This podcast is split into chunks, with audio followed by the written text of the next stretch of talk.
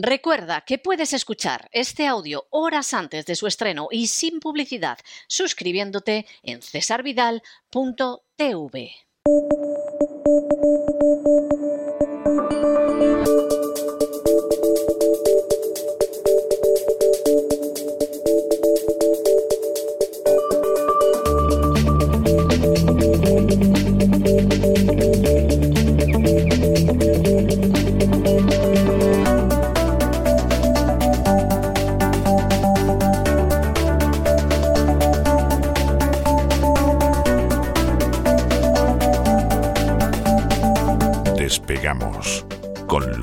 Ramírez.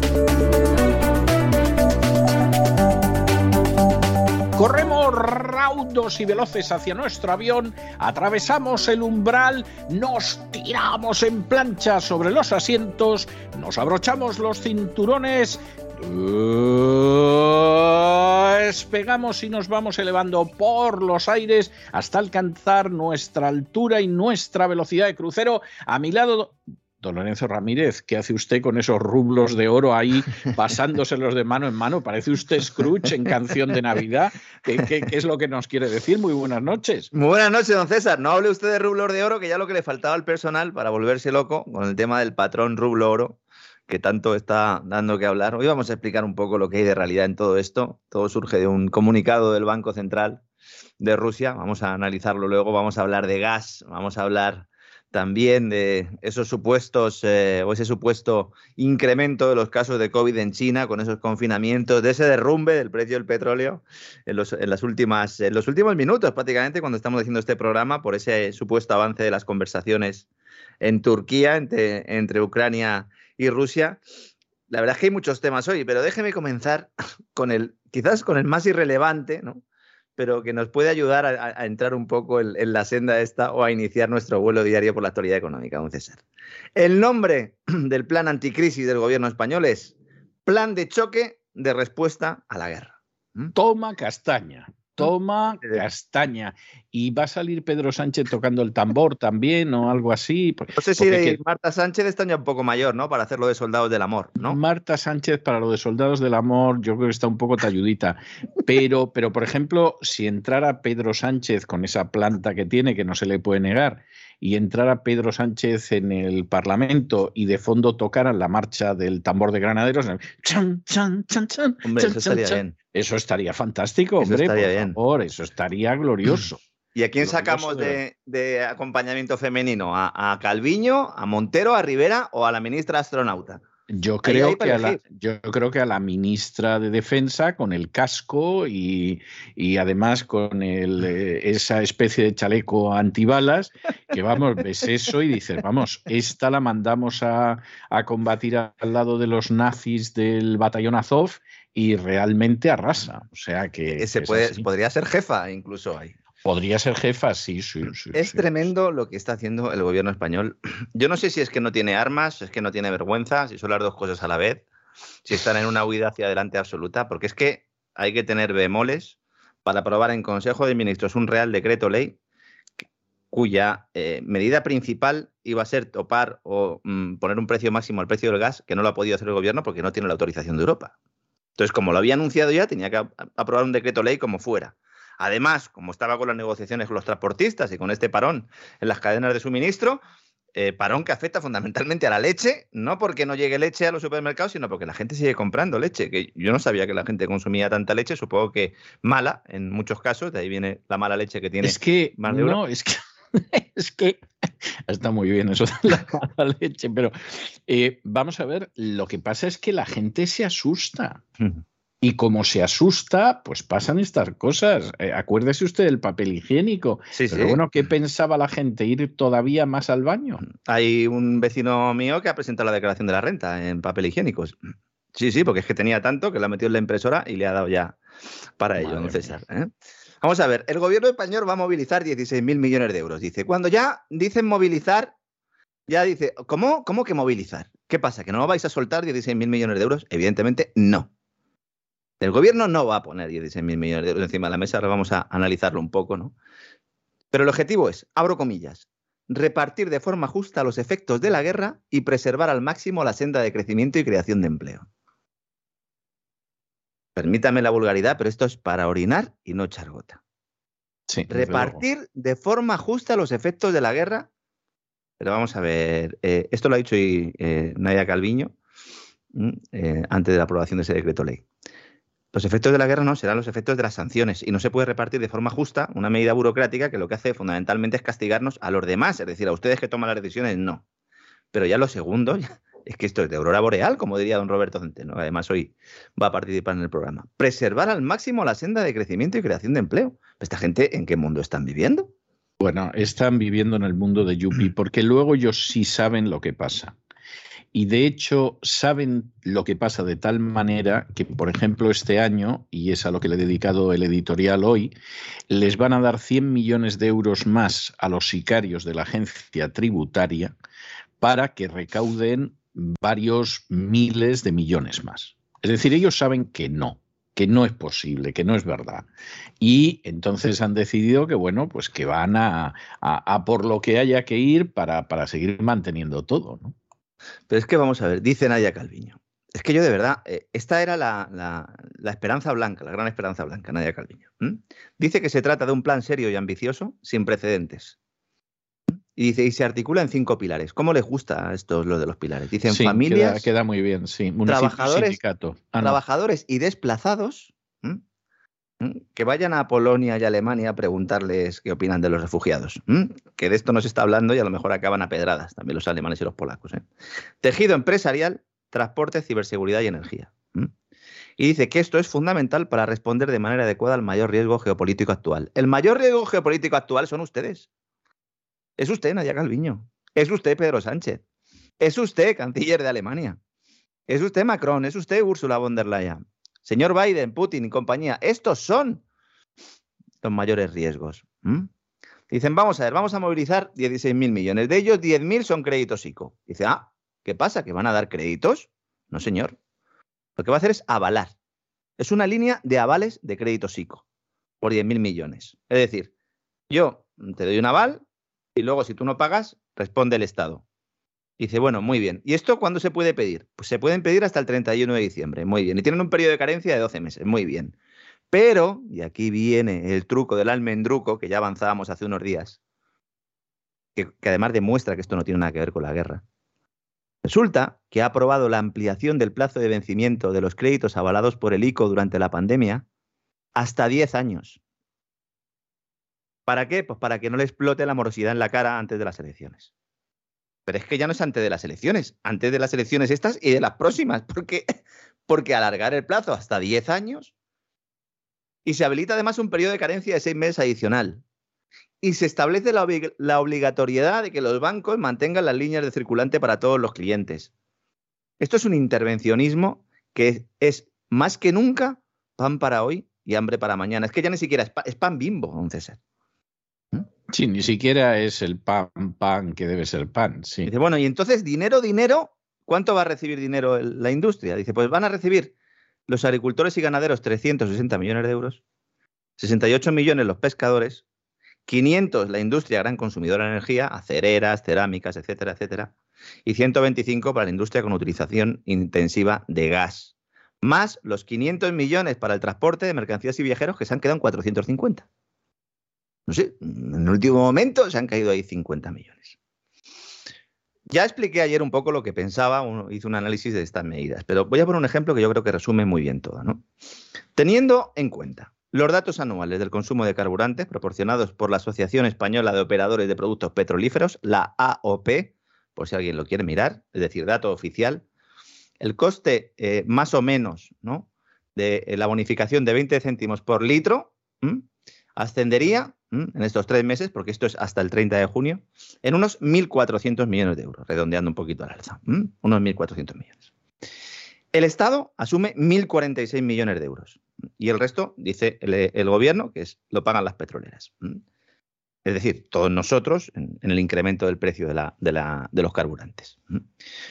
Aunque no subieran esos carburantes, por criterio de mercado, porque evidentemente si tú estableces una subvención, pues van a subir, ¿no? Como explicamos ayer. Pero aunque no fuera así, solo en recaudación por IVA, en estos tres meses, por IVA de carburantes, el gobierno ingresa casi 6.000 millones de euros. No, no, si es salvaje, por eso precisamente no están dispuestos a ceder. Entonces, claro, vamos a ver, si solo me devuelve usted el IVA, eso sí que sería un plan sin precedentes. Sí. Es que, bueno, sin precedentes, porque a lo mejor es el plan de choque más irrisorio y más lamentable de la historia de los planes de choque. Entonces, a lo mejor por eso ahí podemos entender que no tiene precedentes. Se confirman el resto de medidas que anunciábamos ayer, se limitan la subida de los alquileres al 2% en los contratos que se renueven hasta el 30 de junio. Todas estas medidas son hasta el 30 de junio. Después Dios proveerá. Bueno, esta gente no, no creo que rece mucho. Pero... No, no, no, no. No, ¿verdad? Y si reza no es a Dios. claro, es lo que le iba a decir, ¿no? Se prohíben los despidos, como ya sucedió durante la pandemia. Dice la ministra de Trabajo que tener un incremento del coste de la energía brutal no es causa de despido, pues entonces entiendo que habrá empresas que tendrán que cerrar directamente si no pueden ajustar los costes. Si tú tienes costes, sobre todo empresas muy intensivas en el uso de energía, que tienen dos costes fundamentales, además de los impuestos, evidentemente, que es el coste laboral y el coste de la energía, si el coste de la energía se les dispara y no pueden ajustar por el coste laboral, pues ya me dirá usted, don César, qué futuro les espera a estas industrias. Sí. ¿Mm? Pero bueno, es que es evidente, ¿no? Todo esto le ha parecido muy mal a Esquerra Republicana, a PNV, a Bildu y a Compromís, que han dicho que hacía falta subir impuestos. Que ya lo último. Hombre, claro, porque ellos, ellos están encantados de la vida. O sea, si es que al final ellos se llevan el dinero que quieren. Ya que subir impuestos, esto no puede ser que haya un plan de choque sin subir No impuestos puede a los ricos. A los ricos. a los ricos, sí, claro, Eso los es. ricos, para que luego ellos se hagan ricos. O sea, no nos vamos a engañar aquí ninguno. Sí, sí, es tremendo, ¿no? Eh, De hecho, los socios de gobierno le han dicho, oye, pero podías haber introducido algún tipo de progresividad en las ayudas al combustible, porque eh, no puede ser que el, el ejemplo que se pone siempre, ¿no? Que vaya alguien de la familia Botini a echar, a echar gasolina y que le hagas el mismo descuento que le puedes hacer a un señor que está parado. Y entonces ha dicho María Jesús Montero, la ministra de Hacienda, hombre, es que no le vamos a pedir a los gasolineros que reclamen la declaración de la renta. Bueno, con, con la familia Botín no se meta usted, que tienen la temperatura 17 grados y tiene que ir con una rebequita anapé para no pasar frío porque se sacrifica mucho, ¿eh? Y eso que esas casas, esas poca casas broma, tienen, que sí. ser, tienen que ser frías, esas casas, ¿no? Porque Sí. son grandes y tal. A no ser que sea la caseta del perro, que a lo mejor es la caseta del perro la que ha bajado 17 grados, en cuyo Todo caso, pues a lo mejor. Todo puede Claro. suceder. Bueno, mm, esto no lo tomamos a guasa, pero es que lo de España es, eh, insisto, es tremendo. ¿eh? Somos el reír de Europa. Ninguna de las medidas que estamos adoptando eh, eh, van en línea con las de nuestros socios europeos que están adoptando otras iniciativas que tienen más sentido, que aunque también tengan su punto intervencionista, pero tienen mucho más sentido. La verdad de todo esto es que España no tiene armas. No tiene ningún tipo de arma. Y fíjese si lo tiene que ver mal María Jesús Montero, lo tiene que ver mal el gobierno, que teniendo ese margen de incremento de impuestos, sobre todo de ingresos, vía eh, inflación y vía también, eh, eh, en concreto, ¿no? el incremento del precio de los carburantes, no está disparando o no está utilizando ese gasto público porque sabe que a la vuelta de la esquina, dentro de muy pocos meses, la prima de riesgo se va a disparar, que ya, de hecho, está subiendo. Prima de riesgo, para el que no lo sepa, la diferencia entre el coste de financiación de España y Alemania, va subiéndose el coste de financiación, con lo cual lo que está aumentando, lo que está descontando el mercado es un riesgo, un mayor riesgo de impago o por lo menos eh, problemas eh, en la estructura presupuestaria. El relato con respecto a los transportistas ha empezado a cambiar ya esta misma mañana. También es algo que ¿Ah, sí? anticipamos. Sí. De la mano además de Pedro J. Ramírez. Anda. Bueno. Sí. Y a ver, ¿qué cuenta Pedro J? Dice, al cabo de 15 días de paro, dice Pedro J, y después del pacto del gobierno, la broma empieza a tener poca gracia. Anda. Y, esto cómo se lo va a pagar el gobierno a Pedro J? ¿Le van a poner algún tipo de publicidad? Bueno, ya le dieron de este 400.000 tipo. euros a su periódico eh, las ayudas COVID. Supongo que le darán más. Ah, no sé si se bueno. le está acabando. ¿Mm? Que menos, que menos, que menos, ¿no? Y O sea, añade- ya, ya está bien de bromas, ¿eh? Ya está bien de broma con los transportistas. Ya está bien de bromas. A ver. Dice, si no cumplieran una labor tan neurálgica en la economía, no podrían causar tanto perjuicio, evidentemente. Y concluye, es hora de bajarles los humos. Anda, este es el anda. Este O sea, es... Pedro J ahora es, resulta que es el hombre de la porra del gobierno. Sí, pues efectivamente. Sí. ¿Cómo han cambiado Ay, las cosas? eh? Ay, Pedro J, ¿quién te ha visto y quién te ve? ¿Quién te ha visto y quién te ve? Este es el relato. Dijimos, pasarán de defender a los transportistas a exigir intervención estatal y mano dura. Bueno, hubo gente que desde el principio dijo que eran agentes rusos y, extrema izquierda. O sea, vamos a ver también. Y luego extrema derecha a la vez. Y luego extrema derecha a la vez. También. Es decir, vamos a también a ser ecuánimes. O sea, Pedro J se ha vendido antes, pero había gente por ahí ofreciéndose desde mucho tiempo, desde el primer momento. ¿eh? Como diría José Mota, iban de ofrecidas y estaban de ofrecidas desde el minuto uno. ¿eh? Que luego no haya pitado la cosa ya es otro cantar, pero vamos, iban de ofrecidas. He cogido además este ejemplo porque es que yo creo que es el más salvaje y el más evidente de este relato. ¿eh? Son muy previsibles. El problema es que cuela y va a seguir colando y lo vamos a ver en los próximos meses, ¿eh? cuando el personal empiece a ver que hay muchos problemas de suministro, que además no se les van a poder atribuir solo a ellos. Lo que pasa es que ya ellos de alguna manera se han puesto en la diana. Yo desde el primer momento dije que yo eh, asumía y defendía ¿no? que la gente salga a la calle a protestar pero que me parecían muy mal dos cosas. Una, evidentemente, que no se deje trabajar eh, a las personas que así lo quieran porque lo necesiten, como esos autónomos camioneros que llevaban el, combustible a las gasolineras low cost, que precisamente las gasolineras low cost han tenido problemas en España porque como tenían fundamentalmente eh, conductores eh, autónomos contratados para realizar ese servicio, pues no han podido por los piquetes. Y luego, en segundo lugar, porque pensaba que de alguna manera eh, no estaban siendo manipulados, pero sí el gobierno había llevado la situación un poco a un nivel máximo, a una tensión, como decía Zapatero, ¿verdad? En aquella famosa entrevista nos conviene que haya tensión para así luego poder justificar una intervención. Bueno, en realidad, en realidad se lo dijo Iñaki Gabilondo. es verdad, fue al revés, ¿no? Fue Iñaki. Exactamente, fue Iñaki, el otro estaba hablando, bueno, pasa esto, pasa la otro, pasa lo del más allá, y entonces Iñaki le dijo, os conviene que haya tensión. Mm. ¿Eh? Iñaki Gabilondo, el del tiempo nuevo en las primeras horas del 11M, ¿verdad? Con aquel documento que leyó y que explicó también el señor Bru en, en la entrevista que dice usted, don César, sobre el 11M. ¿no? Bueno, vamos a cosas de verdad, vamos a cosas importantes que está pasando en el mundo. La promesa de Biden de traer el gas a Europa está generando dudas, incluso en Estados Unidos, que están empezando a plantearse si lo que ha prometido puede ser cierto o no. Llevar más gas natural licuado a Europa puede ser más difícil de lo que nos está vendiendo la Casa Blanca, a pesar de que Estados Unidos ha aumentado drásticamente sus exportaciones en los últimos años. Muchas instalaciones de exportación, muchas infraestructuras ya están funcionando al máximo de su capacidad y la mayoría de las nuevas terminales solo están en fase de planificación. Hay que decir que la mayor parte de los envíos estadounidenses se dirigen ya a Europa, aunque gran parte del suministro está contratado con compradores. Es decir, los contratos están firmados. Claro, mm, si hay que sustituir el petróleo ruso o los hidrocarburos rusos, el gas natural en este caso, eh, por el americano, hay que firmar nuevos contratos, ¿no? Es verdad que Estados Unidos se encuentra en una posición única porque tiene un sistema de gas natural licuado muy flexible que puede hacer que se desvíe a Europa o a Asia. Fundamentalmente se estaba desviando a Asia en los inicios de la crisis energética, pero claro, como están diciendo los analistas en Estados Unidos, dicen todo depende de quién esté dispuesto a pagar más, ¿no? Ese precio. Estados Unidos no puede eh, enviar mucho más gas a Europa, pero es que aunque pudiera, el continente puede tener dificultades para recibirlo. Porque incluso si todas las instalaciones europeas funcionan a pleno rendimiento, la cantidad de gas que podría facilitar Estados Unidos solo cubriría dos tercios de lo que actualmente Rusia suministra a Europa a través de los gasoductos. Mm, y eso yo me atrevería a decirle que de manera optimista. ¿eh? Muy optimista y teniendo en cuenta un desembolso inferior al precio de mercado que se está pagando ahora. Sí. Sí, eso sería muy optimista. ¿eh?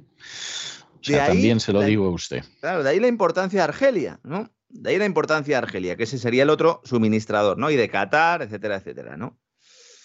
La interrupción de suministro del gas por parte de Argelia supondría, evidentemente, un, cataclismo, ¿no? Por eso no lo va a hacer. Pero no lo va a hacer fundamentalmente porque no le compensa a Argelia. ¿eh?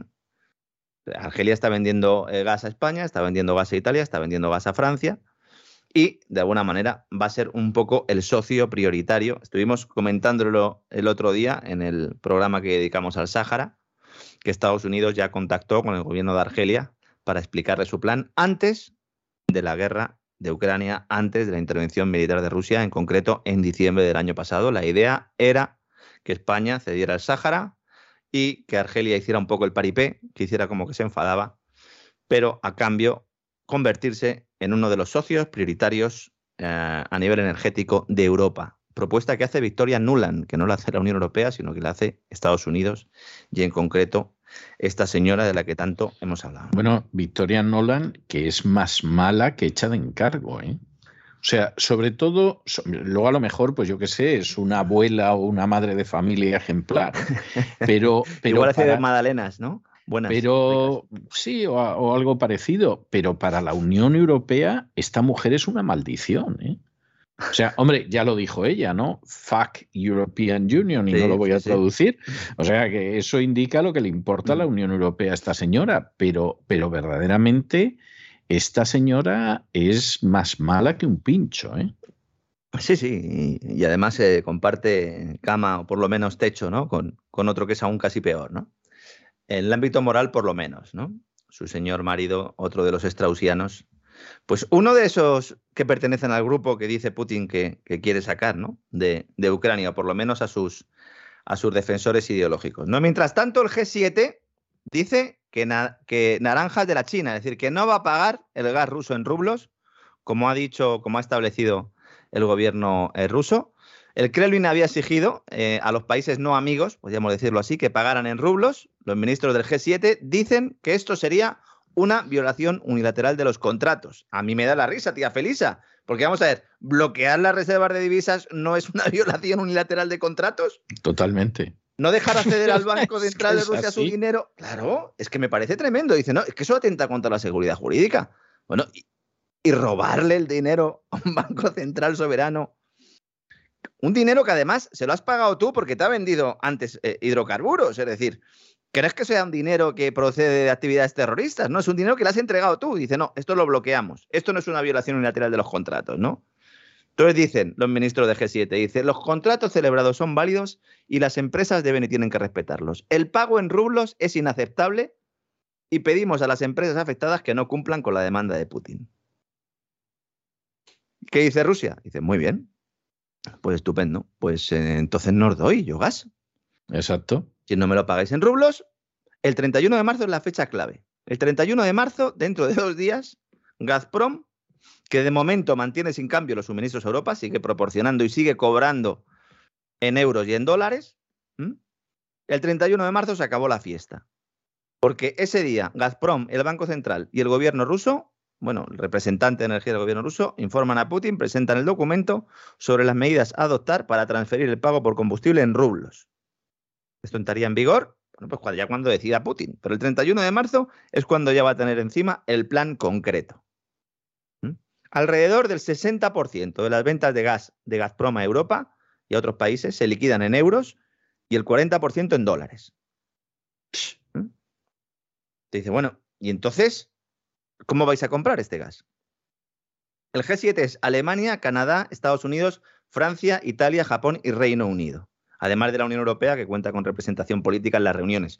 Rusia estaba. Rusia estaba, pero la echaron después del golpe de Estado del Maidan, cuando eh, Rusia se anexiona a Crimea y entonces le echan por anexionarse Crimea. Es decir, uno puede dar un golpe de Estado, pero no anexionarse la península de Crimea. Sobre todo aunque haya un referéndum entre medias, pero, pero no son de los nuestros. Además, anexión pacífica, que la, gente no lo sabe esto tampoco. Entraron allí tranquilamente, pusieron a unos señores en la puerta del Parlamento, todo hay que decirlo, vestidos de negro, y a otra cosa, mariposa. En un sentido estricto, apuntará el rublo de esta manera porque es lo que quiere hacer, evidentemente, eh, Rusia, eh, tiene mucha lógica. Desde que el Kremlin inicia la operación, la intervención militar, la operación especial, como la llaman ellos, el 24 de febrero, la moneda rusa primero se desploma, luego las sanciones occidentales congelan cientos de miles de millones de dólares de reservas de Moscú en el extranjero, y luego tiene el componente fundamental de guerra económica, es decir, si tú me sancionas a mí, pues yo a ti te obligo a pasar por el aro y a pagar en rublos. Los grandes importadores europeos, como la alemana Uniper, no saben qué hacer porque ya les han dicho las autoridades rusas que si no pagan en rublos les van a cortar el gas.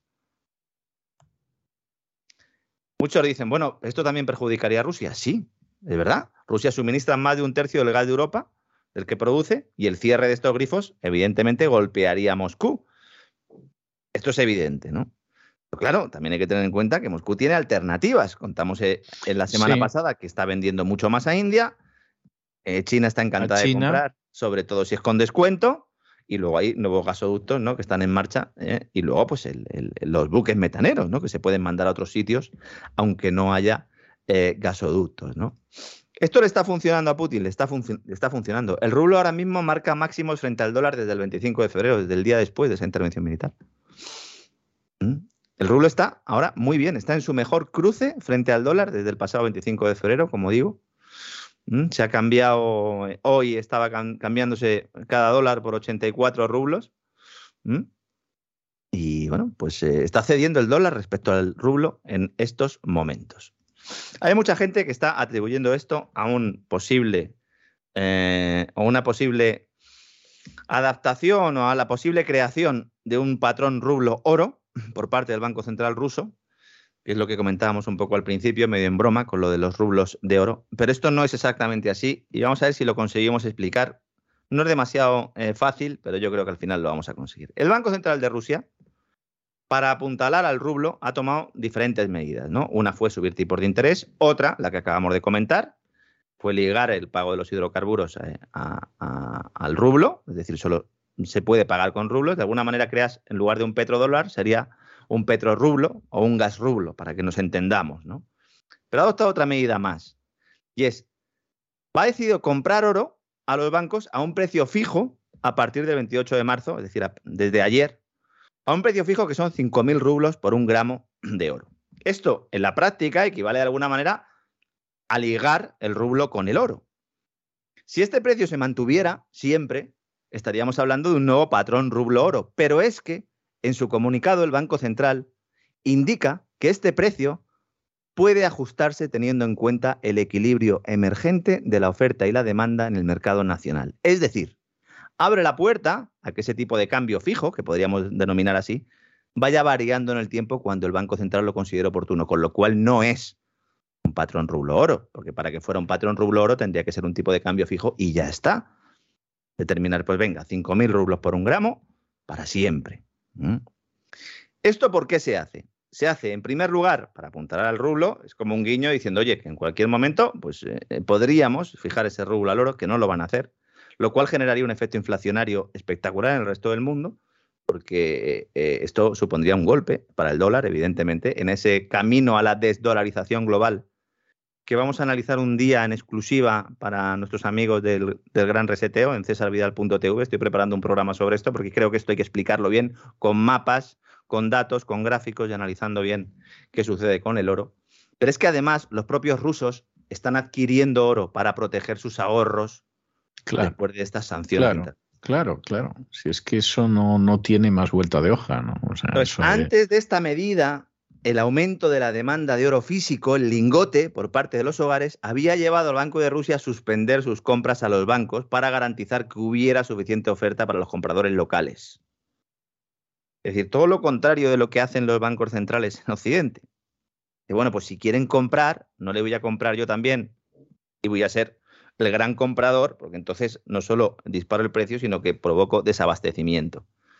Entonces, ¿Qué hizo? Pues suprimió un impuesto sobre el valor añadido del 20% en las compras de metales, que estaba en vigor, lo, bueno, pues lo tumbó y así, pues de alguna manera, eh, la demanda eh, de oro por parte de los hogares se pudo eh, cubrir al menos parcialmente. Porque hay que decir que la demanda de oro y paladio, que es otro de los metales que, se está demandando mucho, se ha multiplicado por cuatro en Rusia. Y de hecho, Sberbank, que es uno de los bancos sancionados, ha indicado ya que quiere abrir más oficinas de venta directamente de oro para ayudar a la gente a proteger sus ahorros. Todo este movimiento en torno al oro y, en torno sobre todo a la capacidad y decisión del gobierno ruso de proteger su moneda utilizando todas las herramientas que tiene, pues es lo que está haciendo que el rublo no se haya despeñado. De hecho, insisto, que haya recuperado parte de lo perdido en las últimas semanas. Hay otra polémica muy importante con respecto al oro. Y es que hay mucha gente que no entiende como el Banco Central de Rusia no tiene todo el oro en sus reservas en territorio ruso. Y esto es cierto. Hay buena parte de ese oro que estaba fuera. También hay que decir que los mercados internacionales de metales preciosos no están en Rusia, están en Londres, con lo cual una parte de ese oro estaba ahí. Aunque recientemente el gobierno ruso ha dicho que la inmensa mayoría de sus reservas en oro las tienen en territorio ruso. No sabemos si esto es una parte más de la guerra de información, que existe, evidentemente, no sabemos si es propaganda, no hay manera de comprobar esto. Pero algo de esto debe haber, porque si no el G7, que hemos comentado antes que se ha reunido, no hubiera refrendado la propuesta de Biden para sancionar a aquellos que utilicen el oro en sus transacciones con Rusia. Es decir, hay de alguna manera también una especie de corralito del oro, pero con Rusia. usted puede tener oro, puede comerciar con oro, pero no con los rusos. Rusia tiene las reservas de oro sin extraer más grandes del mundo. 12.500 toneladas. Lo cual, dicho sea de paso, viene de lejos. ¿eh? O sea, esto no, no es nada nuevo ni cosa parecida, ha estado siempre ahí. Esta es la realidad. Es la realidad. Tiene las segundas mayores reservas de platino y las cuartas de plata y de tierras raras. Esta mañana hablaba con un amigo que trabaja en un organismo multilateral muy a su pesar, porque la verdad es que trabaja en las entrañas de la bestia, y me decía, Lorenzo, no te engañes, todo esto va de tierras raras, de energía y de tierras raras. Pues efectivamente. ¿quién, lo duda? ¿Quién lo duda? ¿Mm? Además, Rusia de ser el mayor productor y tener las mayores reservas de diamantes. La superioridad que tiene Rusia en todas estas commodities confieren al país o le dan una importancia fundamental a la hora de luchar en este nuevo escenario monetario que ya algunos teóricos, eh, como hemos explicado aquí, plantean como el último eh, estadio de Bretton Woods, en el cual el patrón sobre el que se ligarán las monedas no serán tanto el, oro o los metales, sino las materias primas de una manera más general. ¿no? no solo los metales, sino también hidrocarburos, tierras raras, etcétera, etcétera, etcétera. En tiempos de crisis global, de fin de ciclo económico, que ya eh, eh, pues estaba, ¿no? Antes de esta crisis, o ya había dado su cara antes incluso de la pandemia, luego con el gasto público se maquilló eh, parcialmente. Si a eso se le suma una crisis geopolítica y el partir el mundo en dos, que es lo que ha hecho prácticamente Occidente con Rusia, lo cual, insisto, siempre lo digo, le viene muy bien a China, lo que provoca es que estas commodities aumenten aún más de precio. Y las divisas más influidas por esa política, por esa política y además por esa política monetaria, se van devaluando. ¿Y esto qué consecuencia tiene? Más inflación. Más inflación por Occidente. ¿Qué está haciendo el Banco Central de Estados Unidos? ¿Qué está haciendo el Banco Central de Inglaterra? ¿Qué está haciendo el Banco Central Europeo para luchar contra la inflación? Prácticamente nada. Y sin embargo, Rusia, muy al pesar de algunos, en un mes, tres semanas, ha dado una clase de cómo se protege una divisa. Pero, pero una clase de manual, ¿eh? Una clase de manual, además. Vamos a ver, también pasa una cosa que esto hay que tenerlo en cuenta, ¿no? Eh, quien está llevando esta historia en Rusia es un tipo de primerísima fila, de primerísima fila. ¿eh? Y, sin embargo, me da la sensación de que en Estados Unidos y en Europa pues tienen otros planes. Entre otras cosas, porque el que lo está llevando en Rusia, su interés es que su país salga adelante. Y sin embargo, en Europa y en Estados Unidos, el interés fundamental es que salga adelante la agenda globalista. Y claro, eso tiene consecuencias, guste o no guste. Es que además esto es algo que ya venía de lejos. Es decir, nosotros en algún gran reseteo lo hemos comentado en Efectivamente, efectivamente. Hemos hablado del tema de cómo se estaban blindando el Banco Central de China, el Banco Central de Rusia, la Reserva Federal también, porque claro, la Reserva Federal eh, no es tonta y sabe perfectamente lo que hay. por eso la Reserva Federal, pues, eh, por eso Estados Unidos tiene las reservas de oro que tiene, ¿no? Pero es que ya eh, hay, hace mucho tiempo que Rusia que China están planteando ¿eh? un sistema monetario diferente. En torno a la ruta de la seda hay un fondo basado en oro, del cual ya vamos a hablar en el futuro, desde 2015, que establece que el oro debe ser eh, un, o que tiene un papel importante en esta nueva ruta de la seda, lo cual había provocado que muchos pensaran que ese yuan digital podía tener un cierto respaldo en oro, que no descartamos todavía que se pueda producir, porque de momento China se está viendo beneficiado de todo esto, tiene un gran problema en el sector inmobiliario. Además, está consiguiendo que en el entorno internacional se hable poco de ese problema inmobiliario, porque está sufriendo no solo Evergrande, sino otras muchas compañías. Dijimos que es el, era lo que iba a suceder y lo están relativamente controlando, pero es que, claro, si encima estás comprando combustible más barato, si encima te está beneficiando una situación internacional a todos los niveles, pues tienes más margen para actuar y tienes más margen para solucionar tus problemas internos. ¿Cuál es el principal problema de China ahora? Que están volviendo los cierres. Comentamos también en el gran reseteo, en el dedicado a, yo creo que en el hace un par de semanas, que había muy pocos casos en China, pero que en, algunos, en algunas ciudades habían empezado a producirse confinamiento. Ya hay cálculos sobre cuánto le puede costar más o menos esos cierres covidianos que están aumentando en los últimos días. Estamos hablando de unos 46 mil millones de dólares al mes o el 3,1% del PIB, según dice la Universidad China de Hong Kong, basándose en el supuesto de que las ciudades que generan alrededor del 20% del Producto Interior Bruto de China estén imponiendo cierres selectivos, que es lo que está sucediendo en estos momentos. Este coste podría duplicarse si esas zonas tuvieran que seguir a Shanghái e imponer políticas más estrictas que obligaran a la mayoría de los residentes a permanecer en casa. Algo, insisto, que todavía no se está produciendo a nivel global en el país, aunque algunos medios occidentales parezcan empeñados en ello. Lo ponen en los titulares, luego uno lee las noticias y, del propio medio y no es así. Shanghái ha sido confinada nueve días para hacerle la prueba del COVID a los 25 millones de habitantes. Es decir, han dicho, confinamos y les hacemos la prueba a los 25 millones de habitantes y, a la provincia nororiental de Chilín, que son otros 24 millones, que lleva dos semanas cerrada. ¿Mm?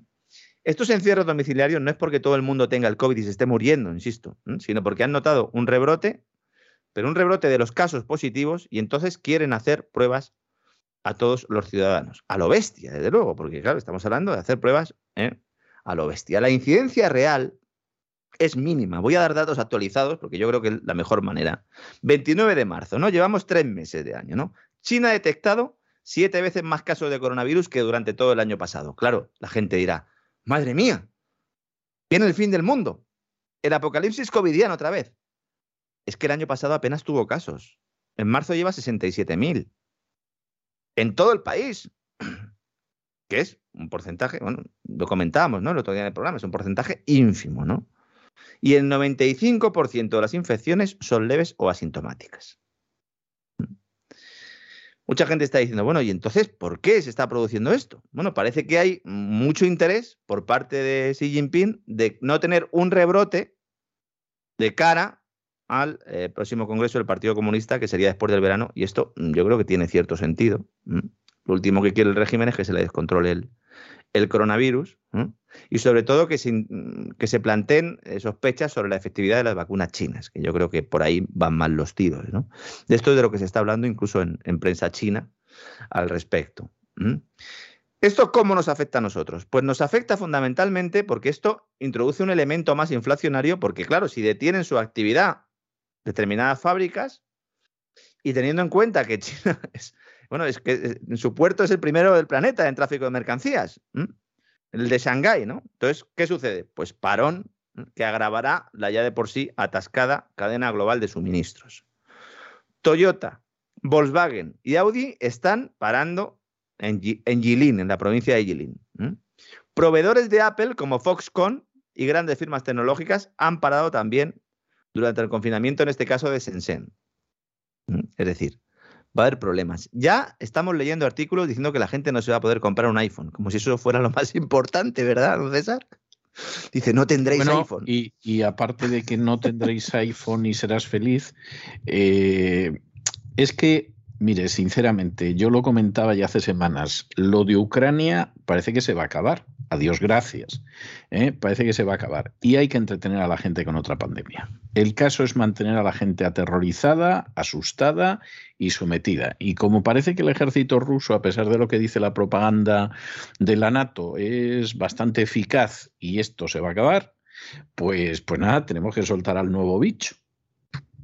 Sí, eh, bueno, introducir un elemento más, ¿no? Siempre tiene que haber un elemento exterior ahí, ¿no? Que nos, que nos tenga todos atenazados, ¿no? Bueno, el caso de España es evidente. Yo sobre todo lo digo para los oyentes que tenemos eh, fuera de, la península ibérica, ¿no? Que al final uno va por la calle y ve que la gente eh, pues sigue llevando su mascarilla, ¿no? No es que sean personas que puedan ser inmunodeprimidas o que incluso puedan estar malas y, tener algún tipo de, catarro y no quieran contagiar, sino directamente porque están abducidas, ¿no? Están muertas de miedo, básicamente. Y como el miedo es incontrolable, pues eh, me voy a evitar calificativos, ¿no? Porque en el fondo, toda esa gente a mí en, en el fondo me da bastante lástima, ¿no? A pesar de todo lo que estoy diciendo, muchas ciudades, después de hacer estas pruebas, abren. Es decir, el caso de Shenzhen es clave. O sea, Shenzhen le ha hecho pruebas a los 17 millones de habitantes y luego la han abierto la ciudad otra vez. Con restricciones, sí. Con barrios fronterizos con Hong Kong cerrados, sí. Porque en Hong Kong parece que, parece que la cosa sí se le está yendo un poco de madre, ¿no? Pero fundamental diferenciar entre una persona que está enferma y una persona sintomática que dé positivo en un test que seguimos sin saber realmente, ¿no? Si esos test eh, son todo lo fiables que deberían ser o si lo que están sirviendo es para otra cosa, ¿no? Para alimentar esa, esa ola de miedo, ¿no? De la que nos hablaba usted hace nada, ¿no? Y para terminar hoy el vuelo, ¿eh, don César, le voy a comentar una cosa que tiene indignados a los andaluces. Mm. La verdad es que me ha sorprendido a mí lo que ha hecho esta mañana Moreno Bonilla, presidente de la Junta de Andalucía. Ha felicitado a todos los andaluces las fiestas de primavera. César. ya no se, no se respeta la Semana Santa ni en Sevilla. Las fiestas de primavera. Toma, toma castaña, ¿Eh? bonilla. Muy No sé si saldrán unos druidas, a, no sé, igual hacen una semana, igual los pasos en Semana Santa les pegan fuego y, se danza alrededor, ¿no? Con unas antorchas. Eh, no sé, a lo mejor llaman al primo de Asteris, ¿no? O, aquel que hacía las pociones, ¿no? Para que hagan allí alguna historia, ¿no? Dice Moreno Bonilla, cuenta oficial en Twitter. Tenemos las fiestas de primavera a la vuelta de la esquina. La pandemia ha ido a mejor y sé que hemos pedido prudencia muchas veces. Pero no olvidemos que el virus sigue ahí. Así que, por favor, evitemos situaciones de riesgo y usemos la mascarilla siempre que sea recomendable. Y esto lo dice el señor Moreno Bonilla sobre un atril en un sitio que no está al aire libre, es decir, interiores y sin mascarilla. ¿eh? Qué barbaridad. ¿Eh? Póngasela usted, Moreno Bonilla, póngasela usted. No creo que tenga nada que ver que su mujer trabaje en una empresa que se dedica al reparto de mascarillas. No creo que tenga nada que ver. Eh, sobre esto se ha hablado mucho. Tenían el contrato de la empresa para repartir las mascarillas en las residencias. Bueno, no creo que tenga nada que ver. A lo mejor Moreno Bonilla no va con mascarilla en la calle y se la pone en su casa. Para que no se enfade su mujer, ¿no? Sí, Moreno Bonilla entra en casa y lo primero que le dice la mujer es pisa por los trapos para sacarme brillo al suelo de la casa y ponte la mascarilla. Bonilla. Ponte la mascarilla, Bonilla. Bonilla, ponte la mascarilla. Efectivamente. Bonilla el de la mascarilla, ¿no? Y mientras, el petróleo, eh, la verdad es que lo de hoy el petróleo está siendo montaña rusa. Eh, eh, según se va comunicando al mercado que hay un avance en las negociaciones, como usted estaba anticipando hace escasos segundos, ¿no? Entre Ucrania y Rusia o entre Rusia y la OTAN o quien esté negociando ahí. Básicamente, si juntamos la posibilidad del fin de la guerra con eh, ruptura de cadenas de suministros porque haya industrias en China que paren, si, si paran fábricas en el mayor consumidor de petróleo del mundo, pues evidentemente el petróleo tiene que tender a la baja y eso es lo que ha hecho. El petróleo ha bajado notablemente, ha pasado esta mañana de subir un 2% a desplomarse, más de un 6%, está en el entorno de los 100 dólares el barril. El Brent, que es la referencia en Europa, el West Texas sigue también un, camino eh, similar. Vamos a ver qué sucede con el petróleo, pero siempre comentamos lo mismo, ¿no? Que suba es una mala noticia, es una mala noticia porque evidentemente eh, supone un incremento de los costes energéticos, eh, sobre todo en los países que no lo producen, ¿no? Y luego si baja también es un problema, porque si baja lo que está descontando el mercado es que mm, va a haber una desaceleración económica. Entonces, pase lo que pase con el petróleo, todo es malo, don César. ¿eh? Lo podemos ver siempre del lado malo, porque el lado bueno hay poco, ¿no? En todo caso, supongo que los conductores eh, lo celebrarán siempre y cuando eh, las gasolineras pues trasladen ese, decrecimiento, ¿no? O ese, esa rebaja, ¿no? Del precio de cotización en los mercados a las gasolineras que sabemos que no lo hacen con toda la rapidez que deberían, a pesar de que algunas petroleras estén ahora pues poniendo un poco en la medalla diciendo que ellos voluntariamente están rebajando el precio de los carburantes para ayudar a España y para ayudar a ese gobierno que les ha pedido, bueno, les ha obligado por Real Decreto Ley a sufragar una parte de esa rebaja eh, del precio. Es importante que tengamos en cuenta, porque claro, cuando uno dice, subvencionamos 20 céntimos la gasolina, 15 el gobierno y 5 las petroleras, ¿no? Pues el mensaje lo que pretende es que la gente diga, ¿y por qué las petroleras ponen tan poco? ¿Por qué el gobierno tiene que poner, es decir, nosotros y las petroleras tampoco? Y en realidad lo que estás haciendo es intervenir los precios. Estás obligando a una empresa a sufragar un plan gubernamental de subvenciones. Estoy totalmente, totalmente, totalmente. Hoy es con las petroleras, que claro, todo el mundo mira las petroleras y nadie pues le dan, ganas, ¿no? De, ir a una petrolera y de presentarle sus respetos o de llevarle un ramo de flores. Pero es que mañana pueden ser los fabricantes de zapatos.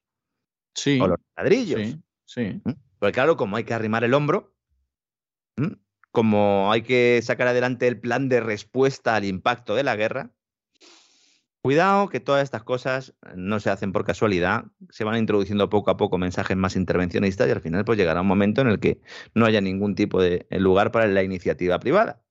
Y siempre que ha sucedido eso en la historia, pues eh, la civilización ha sufrido un proceso de involución. Entonces, como vemos además casi siempre en, los programas de historia, ¿verdad? Que hacemos los lunes. Efectivamente, que, que, a veces parece que en vez de ser el programa de historia del lunes es, es fundamentalmente eh, el boletín de noticias. O sea, en cualquier momento la gente se piensa que en vez de usted va a aparecer María Jesús Alfaya. pues seguramente, ¿no? Seguramente. Pues eso tenemos, don César. Eh, a ver si me leo el Real Decreto Ley bien, porque lo acaba de aprobar el gobierno y todavía no, no lo he podido leer en detalle, pero seguro que encontramos algún, alguna cuestión más que sea reseñable y que haya pasado pues, eh, pues inadvertida ¿no? por la mayor parte de los medios que se limitan, como siempre digo, a publicar las notas de prensa eh, del gobierno. Entonces, pues me parece estupendo, vamos, yo creo que, que, que, no puede ser mejor lo que nos ha contado. Don Lorenzo, me encuentro con usted mañana, Dios mediante. Mañana seguimos, don César, un fuerte abrazo. Un abrazo muy fuerte.